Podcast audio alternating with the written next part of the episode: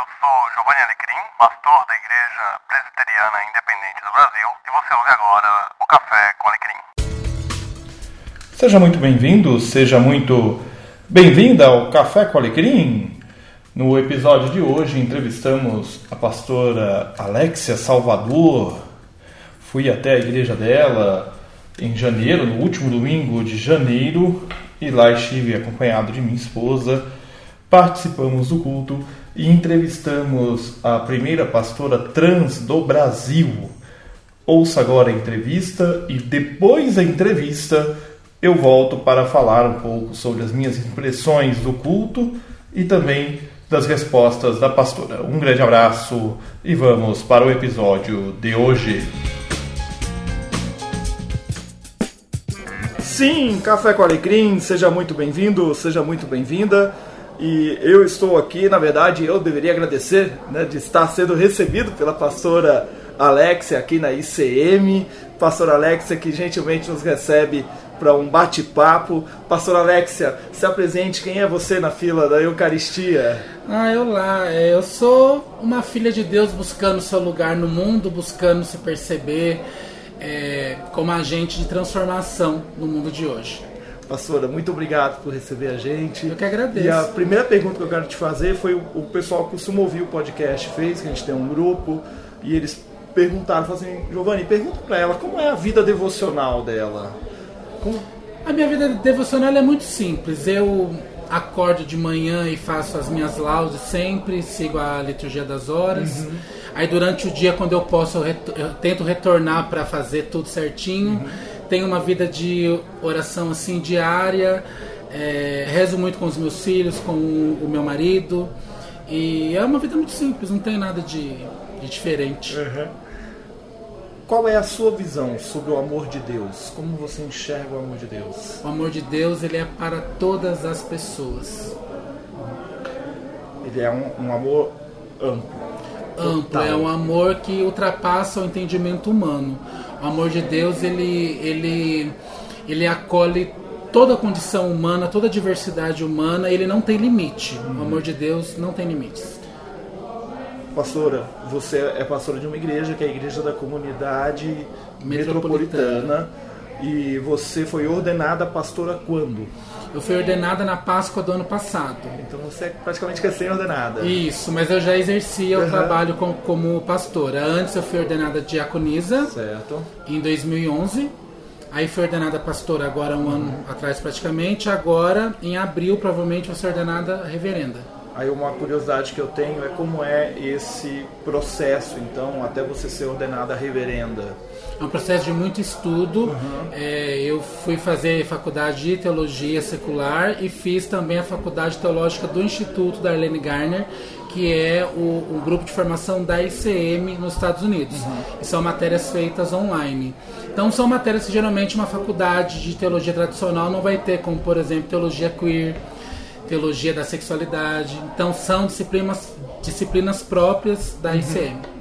Então você fez uma formação teológica que seria uma formação teológica comum, comum como qualquer pessoa faria. E essa complementação. Isso, é uma outra faculdade com eles que durou quatro anos também. Eu fazia as duas uhum. paralelas, eu comecei junto. Uhum.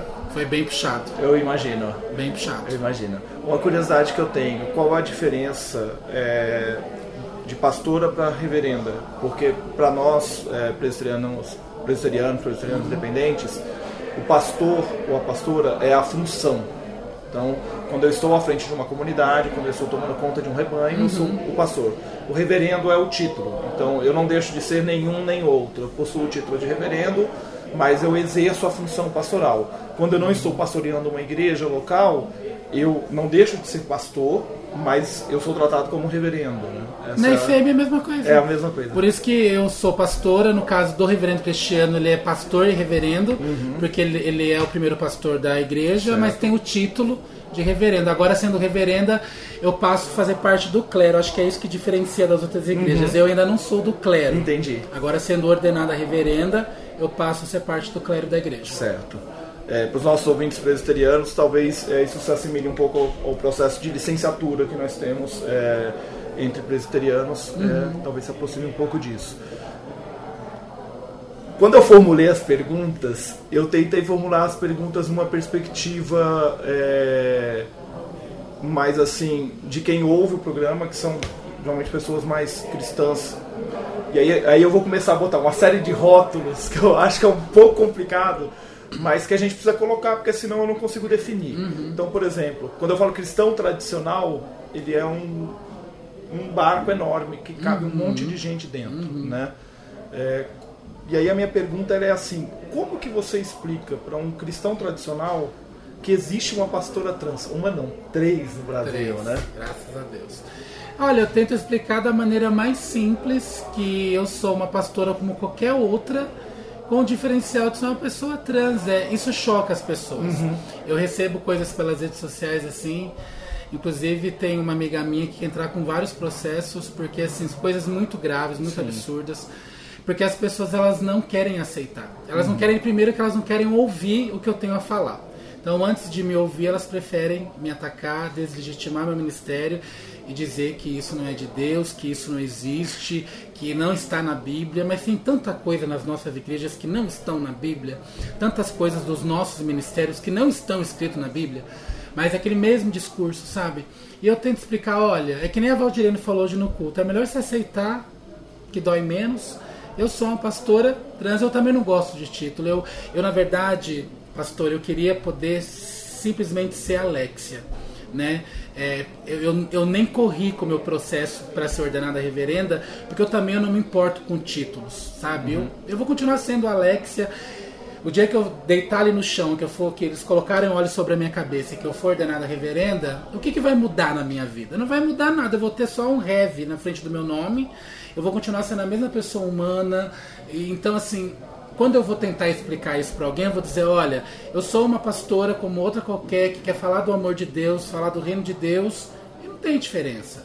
Mas as pessoas encontram diferença.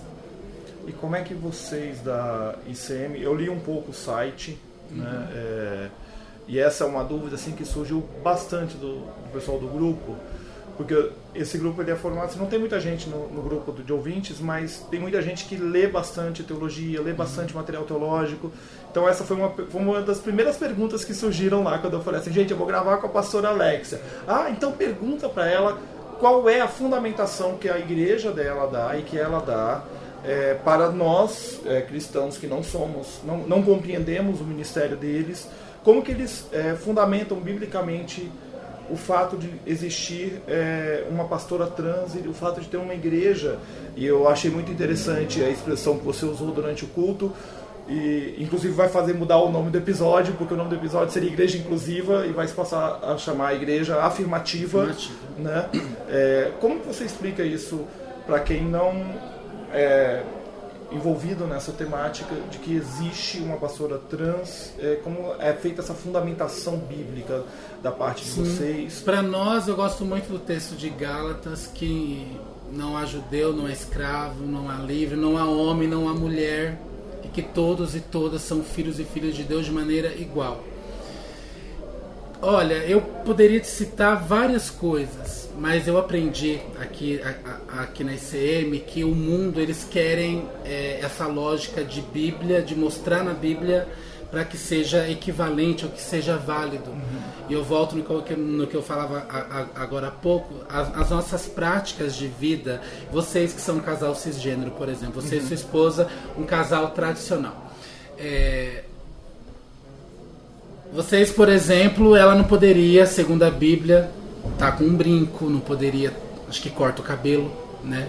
Faz a sobrancelha, tá com as pernas de fora, né? Claro, bem comportada, mas está com as pernas de fora.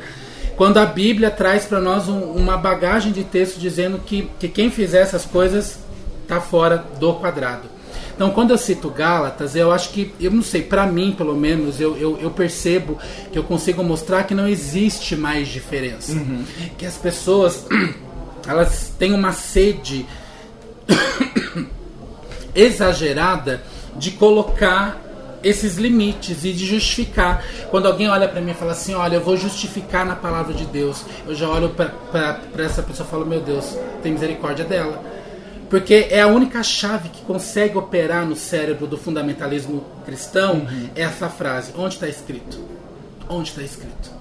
como se a Bíblia tivesse caído do céu com capa de couro, zíper, quando na verdade a gente sabe, né, a gente fez teologia, que ela levou quase 900 anos para ficar do jeitinho que ela está hoje. Livros entraram, livros saíram e que alguém teve uma intenção. E aquele papinho de que o Espírito soprou e que Deus. Isso aí é balela para boi dormir. Né? Eu entendo dessa forma, porque foi justamente essa chave de operação que gerou essa sociedade que eu, pelo menos, vejo dessa forma, essa sociedade misógina, machista, transfóbica e que persegue as pessoas. Então, se eu puder usar uma, uma fundamentação bíblica, eu a uso, é Gálatas quando vai dizer para nós que em Cristo não há mais judeu, não há, não há homem, não há mulher, não há escravo, todos e todas são filhos e filhas de Deus igualmente. Portanto, eu tenho também o direito, por ser igual, segundo a palavra, de ser uma pastora, de ser uma reverenda, de ser mãe, de ser professora a minha. Eu não, eu não, costumo falar que é a última pergunta, porque ah, geralmente tem a. A moça que à tarde ficou a última pergunta, ela fez 20 isso, depois. Isso, então. Eu gosto disso. Ufa! Vocês ouviram a risada, a Tati tá aqui, viu, gente? Ela tá me acompanhando aqui. Ela é fofa, gente, bonita também. é, a última pergunta é a seguinte: a palavra, a Bíblia possui diversos textos que condenam especificamente a questão da homoafetividade, homossexualidade. Uhum tanto no Antigo quanto no Novo Testamento, uhum. escrito sobre, sobre perspectivas diferentes, sobre contextos sociais diferentes e específicos. Uhum. Né? É, se nós formos fazer uma exegese desses textos, nós vamos chegar no cerne da, do porquê dessas condenações e elas não são generalizadas. Uhum. Né? É, pelo menos é assim que eu entendo e é, é isso que eu compreendo da palavra de Deus. Como você interpreta esses textos? E como você acha que esses textos é, eles contribuem para uma vida cristã na ICM mais próxima da vontade de Deus ou não? Como você interpreta esse texto, esses textos? Levítico, esses textos, o Levítico são... 18, por exemplo, foi um texto que me maltratou mais de 20 anos da minha existência. Eu tinha plena certeza que se eu morresse eu ia direto para aquele tal inferno que o cristianismo pintou para todo mundo. Levítico 18, por exemplo, você como bom pastor vai ver que está lá, que maldito é o homem que deita contra o homem, mas também está lá que maldito é o homem que usa um, um terno, que usa uma roupa com mais de dois tipos de fios diferentes. Eu não sei quantos tecidos, se só é algodão se tem poliéster aí na sua roupa, né? Mas hoje, por exemplo, geralmente, se a gente fosse levar, por isso que eu volto a falar aquela coisa de fundamentar a maioria dos meus amigos pastores de igrejas tradicionais, os ternos que eles usam, nunca é 100% poliéster, né? Eu gosto muito de dar esse exemplo, por quê? Porque lá vai dizer que maldito também é o homem, né? E Deus também condena o homem que faz uso de uma roupa com dois ou três tipos de fios diferentes. Por que, que o autor escreveu esse detalhe? Eu não sei, né? Mas o que predominou nesses dois mil anos de cristianismo só foi o versículo do maldito do homem que deita com outro homem. Lá vai dizer que não é para comer frutos do mar, que não é para comer camarão, mas maldito é o homem. Ou seja, por que, que só esse versículo ganhou o mundo? Por que, que as, outras, as outras ideias do que não é para fazer, porque não é para homem deitar com homem, né? Como se fosse tudo simplesmente sexo, a vida de um LGBT, uhum. né?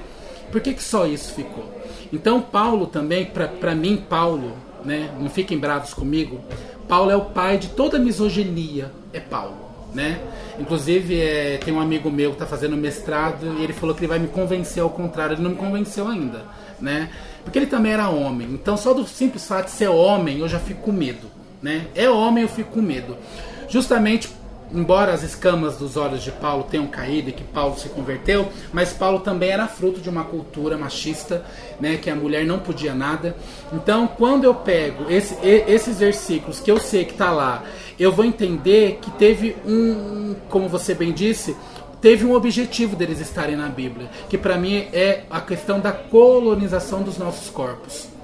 Pessoas gays, lésbicas, sempre existiram desde de todo o início dos tempos. Mas na cultura cristã, como em outras culturas, em outras religiões, são vistas como pessoas com distúrbio mental, pessoas com possessão demoníaca, pessoas de vida dupla e pessoas menos indignas desse tal amor de Deus que tem limite, desse amor de Deus que tem fórmula e desse amor de Deus que tem gente certa para ser para poder receber. Então eu, eu acredito que a Bíblia ela é sim a palavra de Deus, ela é sim é, a, a, nossa direção para uma vida espiritual plena, mas é uma Bíblia também que tem que ser vista hoje, no pleno século XXI, com uma releitura mais própria. Porque se é para levar ao pé da letra tudo que está lá, vamos levar tudo. Mas eu vejo as igrejas tradicionais, elas não estão apedrejando as mulheres adúlteras. Mas está lá que é para apedrejar. Aí vão dizer para mim assim: ah, mas Jesus aboliu. Então, se ele aboliu, ele aboliu tudo. Aí vão dizer para mim: não, vocês LGBTs não. Eu já ouvi isso de pastor. Se é para abolir, vai abolir tudo. Mas não, querem abolir só o que convém. Ou eu vou escutar assim: ah, mas naquela época tá. E por que, que naquela época não serve para pessoas como eu? Só serve para pessoas cisgêneras heterossexuais. Tá realmente escrito que os afeminados vão entrar no reino de Deus, tá escrito um monte de coisa. Mas qual foi o contexto que aquilo foi dito? Foi dito por quem? é para seguir aquilo, por que, que as outras partes da Bíblia não é para seguir ao pé da letra? Então, se mulher não é para cortar o cabelo, não é para mulher cortar o cabelo. Acabou, não pode cortar o cabelo. Se não é para Pra, se mulher foi pega no adulto, ela, ela foi pega no adultério, então tem que levar na praça e apedrejar. Ah, no mesmo versículo lá 18 diz que ai do pai e da mãe que não matar o filho que desobedece. Você deve ter desobedecido seu pai em algum momento. Você tem filhos, eles desobedecem ao Senhor? Sim, sim. Vai, o senhor vai matar? Não vou. Então o senhor não está cumprindo o que está escrito lá. Não está e cumprindo. E aí, Alexa me pegou, hein? Não está cumprido, pastor. Tá lá. E eu acho que o senhor deve ter algum terno no seu guarda-roupa com dois tipos de fio diferentes. Está escrito lá que a mulher, quando está naqueles dias, menstruada, o homem não pode deitar, nem fala o verbo lá no grego de sexo, de transar, de estar no mesmo quarto. Quando eu fui estudar isso, eu fiquei doida quando eu vi aquilo. Tá lá, segundo a cultura, que o homem não podia ficar no mesmo recinto. Quando a sua mulher está menstruada, o senhor deixa de deitar na mesma cama que ela? Jamais. Então tá dizendo lá que o senhor também está condenado, que não é para deitar com ela. Gente, eu estou dizendo tudo isso porque é para mostrar que é um absurdo.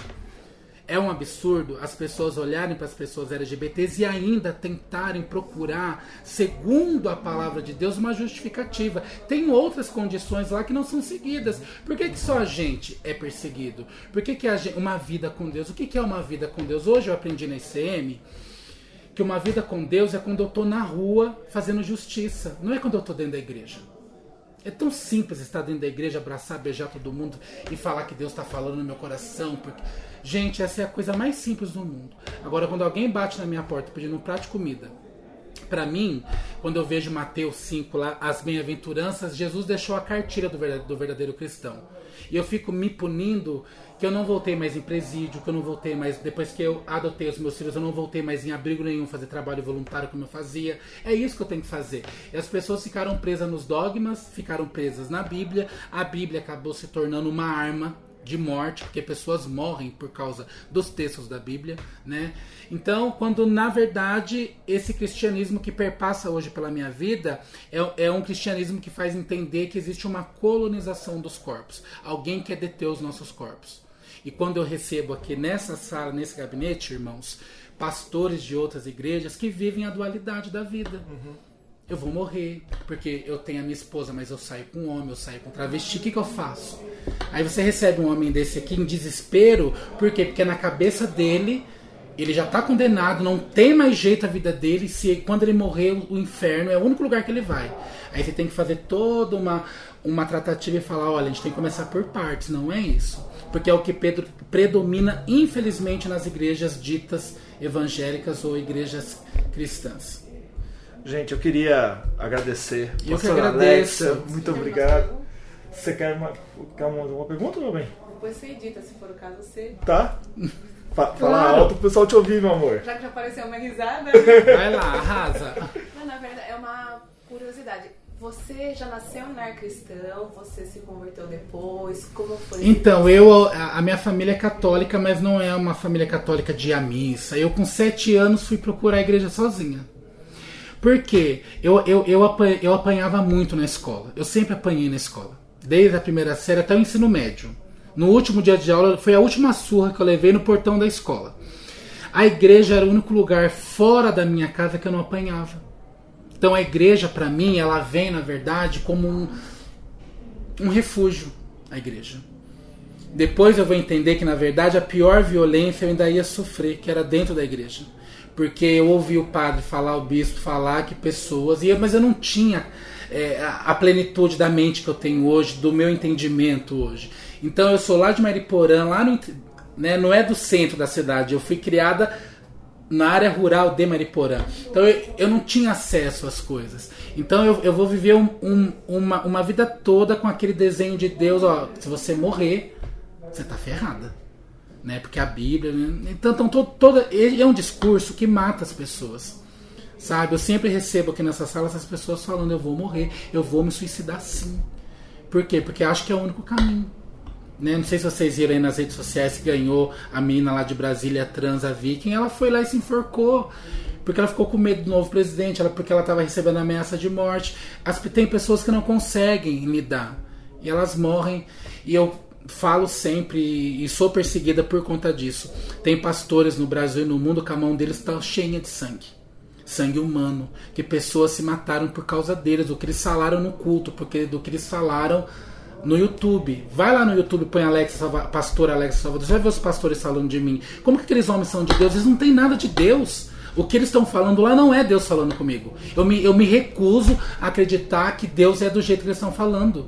Eu me recuso. Para que me chamar de criminosa, bandida, que eu vou eu vou molestar os meus filhos? que eu estou enriquecendo. Gente, vocês estão aqui na minha igreja, vocês estão vendo aqui a nossa condição. Nós somos uma igreja humilde, eu não tenho salário. Eu nunca ganhei um real para estar em CM. Mas na cabeça deles eu achei o nicho do dinheiro do mundo LGBT, quando na verdade a igreja existe desde 60. Está no mundo todo e todas as ICMs passam por dificuldade financeira porque a gente não faz teologia da prosperidade. As pessoas ajudam com o que pode, a gente tira do bolso da gente. 4 mil reais de aluguel para manter isso aqui não é fácil. Mas as pessoas ainda falam que a gente, que eu vou pro inferno. Agora o último título meu lá, que, lá naquele hashtag maravilhoso, esposa de Satanás. E são cristãos. E quem que me acolhe melhor? Pessoas que não são cristãs, os pais de santos, budistas. Essas pessoas vêm me dar mensagem: olha, você é um ser de luz, continua na luta. Eu queria ouvir isso dos meus irmãos. Não, eu, eu, eu não sou inimiga deles. Você entendeu? Mas eu também compreendo que é um caminhar, é uma construção. Uhum. Até que um dia a igreja percebe, já está já tá acontecendo. Igrejas aí da Contra-Reforma já se abriram para o casamento igualitário. Eu tenho esperança que um dia, eu não vou ver, talvez a minha filha também não veja, mas vai, vai chegar um dia nessa terra em que nenhuma igreja mais vai precisar dizer que é inclusiva ou que ela é autoafirmativa todas as igrejas vão poder receber, casar suas pessoas e elas vão ter uma vida normal. Não tem nada de. Vocês viram alguma coisa anormal aqui hoje? Não. Alguém faltou com respeito? De forma alguma. Então. De forma alguma. É... Não a tem. gente vai fazer um relato também do culto, como é que foi participar, tudo. Né? Eu, vou, eu fiquei vou feliz isso. de verem vocês participando É, da mesa. não, Ai, muito- eu tenho esperança, gente. Ai, como eu tenho. Quando eu vejo cristãos né, tradicionais com essas posturas, o meu coração, Deus invade a minha alma. O mundo tem jeito ainda. O A gente vai fazer ainda um relato, né? Depois eu vou fazer gravar a parte, um relato de como foi o culto, participar, tudo. Vou ver, se, vou ver se eu convenço ela a gravar, porque ela é meio tímida pra Ai, gravar. né, grava, grava lá, imagina. Ela gravar também as impressões dela, que eu acho que vai ser importante. Claro. Eu sou O- daquelas que não grava nem áudio no WhatsApp. Sério? Ah, mas o olhar da mulher nessas horas é bacana. É, não, o mas olhar é da mulher. muito melhor que o meu. o olhar da mulher é importante. Mas a, a ideia é a gente falar exatamente isso, assim, né? até para antecipar um pouquinho é, o relato, mas é não tem absolutamente nada de diferente de qualquer celebração cristã que aconteceu hoje nas milhares e milhares de igrejas cristãs no Brasil. A celebração de hoje não teve absolutamente nada de fora. é, dentro de qualquer rito litúrgico que se conheça, quer católico romano, ortodoxo, é, reformado, evangélico tradicional. Talvez um pentecostal estranhasse, talvez um neopentecostal não se adequasse, e mas seria a mesma inadequação que essa pessoa teria se fosse, por exemplo, na minha igreja ou em qualquer Claro, outra igreja, claro. né? De uma tradição litúrgica diferenciada, né? Pastora, Eu que muito agradeço. obrigado. Deus te abençoe pelo carinho de ricamente, sempre. viu? Amém. Obrigado Vocês também. por receber a gente aqui, a gente poder participar. aqui Obrigado, com vocês. obrigado. Obrigado Voltem pelas sempre. palavras. Deus Obrigado, abençoe. Deus abençoe.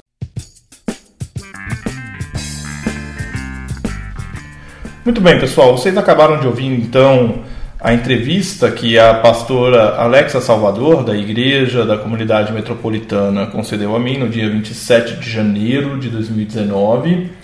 É, logo após o culto. Eu gostaria de começar essa parte final do episódio comentando sobre a liturgia do culto e depois eu vou comentar sobre as respostas que a pastora Alexa deu. Na verdade, comentar sobre a resposta é muito breve. Falando do culto, o culto foi celebrado é, de acordo com a tradição litúrgica, me pareceu na sua forma é, muito próxima à liturgia anglicana, muito próxima ao que seria uma celebração anglicana. O culto foi um culto que tinha um, um motivo é, especial, que era o motivo da Semana da Visibilidade Trans. Era um domingo que era o, o terceiro domingo do tempo comum para gente. Deve ser, se não me engano, o segundo domingo ou terceiro domingo após a Epifania para eles. É, e foi um culto celebrado é, liturgicamente, com leituras bíblicas, com cânticos, com momento de confissão de pecados, com momento de perdão, com momento de ofertório, proclamação da palavra, celebração da Eucaristia. É, algo interessante na igreja da comunidade metropolitana é que quem oficiou a Eucaristia foi uma presbítera. Isso me chamou bastante a atenção e pelo que eu conversei com eles e com elas parece-me que não há sim uma questão é, teológica definida quanto a isso pela comunidade, pela igreja. É, inclusive as visões teológicas acerca da Eucaristia são também diversas. Há quem pense que é símbolo, há quem pense que não é símbolo. Enfim, é, eles expressaram isso assim de maneira bem sucinta para mim. O, a celebração foi uma celebração toda traduzida para a linguagem brasileira de sinais. Uma das orações foi a oração de gratidão pela oferta, foi feita em linguagem brasileira de sinais e traduzida para a gente, né, para quem não é, é fluente em Libras, e isso me chamou bastante atenção, o que mostra o caráter também assim inclusivo do, é, em relação aos que não, não conseguem ouvir, né? É, eu gostei bastante assim da, da, questão litúrgica. Em relação à proclamação da palavra, eu não vou tecer comentários muito profundos a respeito. É, apenas dizer que foi uma mensagem é, mais focada na questão da visibilidade trans. Então, em certos momentos, assim, não houve uma exposição daquilo que a gente é acostumado, principalmente os presbiterianos, uma exposição da Bíblia Sagrada propriamente dita, né? Foi uma mensagem mais temática, tá? Falando agora da entrevista da pastora Alexia, é, nós fomos ouvidos após o culto. Nós havíamos agendado com ela antes do culto, mas ela havia se esquecido que tinha uma outra entrevista para dar. Ela deu essa entrevista antes do culto. Nós chegamos para participar do culto, fui eu e a minha esposa, Tatiana. Nós chegamos é, no horário do culto, participamos do culto e após o culto nós nos dirigimos ao, à sala pastoral da igreja para entrevistarmos a pastora Alexia. Eu optei por deixar a íntegra da entrevista, como vocês é, perceberam, não fiz recortes, apenas no início, um pequeno recorte de palavras de instruções de como que ia ser a entrevista e deixei a entrevista na íntegra como ela ela foi de fato lá no dia né? É, uma coisa assim que eu fiquei muito intrigado na conversa que tive com o pastor Alexia é, no que diz respeito às perguntas as três últimas perguntas né, sobre como explicar que existe uma pastora trans como explicar biblicamente a existência né, é, de uma pastora trans, de relacionamentos fora do, do que nós chamamos, abre aspas, aspas, aspas, padrão hétero, fecha aspas, aspas, aspas, e como ela interpreta os textos bíblicos que condenam explicitamente a relação homoafetiva. O que eu percebi nessa conversa, na resposta dela, é que, para mim, faltou a argumentação teológica. Faltou aquele ó, tá aqui um tá aqui a, a resposta teológica para isso. Tá aqui, ó, existem estudos, existem esses e esses autores que abordam isso, existe esta e esta autora que aborda essa questão, e elas interpretam esses textos por esse viés, através dessa metodologia teológica, e está aqui a resposta. É isso aqui, é assim que nós lemos a Bíblia, é com este óculos que nós lemos a Bíblia. Mas a resposta que ela deu me pareceu uma resposta muito mais superficial. Eu não creio que a pastora Alexia não seja capaz de dar uma resposta teológica, porque ela tem duas formações teológicas cursadas, né? então é, ela é capaz de dar uma resposta teológica. E eu não sei se isso foi uma opção da parte dela, responder assim ou não. Pode ter sido uma opção, fica a critério dela, né? Eu não posso obrigar a pessoa a responder da forma que eu quero. Ela responde da maneira como ela quiser, né? É, mas demos uma, uma oportunidade de conversa, de diálogo a respeito é, da questão trans, da igreja trans, e foi muito, é, para mim, enriquecedora a conversa, mas nessa parte teológica eu acho que faltou aquele aquele a mais, né? aquele tempero teológico de fato, aquela questão de chegar e falar assim, olha, está aqui a fundamentação bíblica, está aqui o argumento teológico, né? É, aqui a construção teológica que me leva a dizer que sim é possível ter uma pastora trans, e por isso nós temos três pastoras trans no Brasil. Está aqui a fundamentação teológica que me faz mostrar que sim, é, existe é, a condenação homoafetiva na Bíblia, mas ela precisa ser devidamente é, interpretada e está aqui como nós interpretamos. Então, essa, essa parte né, teológica, para mim, ficou bastante a desejar na apresentação dela. Pastor Alex, eu sei que você vai ouvir né, esse, esse programa, é, vou te enviar o link para você é, ouvir tudo por favor, não interprete a minha colocação aqui como algo ofensivo, é apenas a minha impressão né, é, daquilo que nós conversamos. Se você quiser mandar um áudio, é, acrescentar algo a isso, é, fique à vontade. A gente está aqui, Café com Alecrim está com as portas abertas para quando você quiser falar, é, falar, tá bom? É isso, pessoal. Espero que vocês tenham gostado dessa entrevista. É, procure conhecer mais a, a Igreja da Comunidade Metropolitana e entender mais antes de sair acusando, antes de sair condenando né, é, a existência. Uma última palavra que eu quero dar é que, para mim, assim como cristão e pastor, eu considero muito triste que precise existir comunidades afirmativas. Para mim é muito triste, né? onde nós, como igreja, erramos que nós expulsamos essas pessoas e não acolhemos. Essa é a maior reflexão que eu tirei da minha visita à igreja da comunidade metropolitana.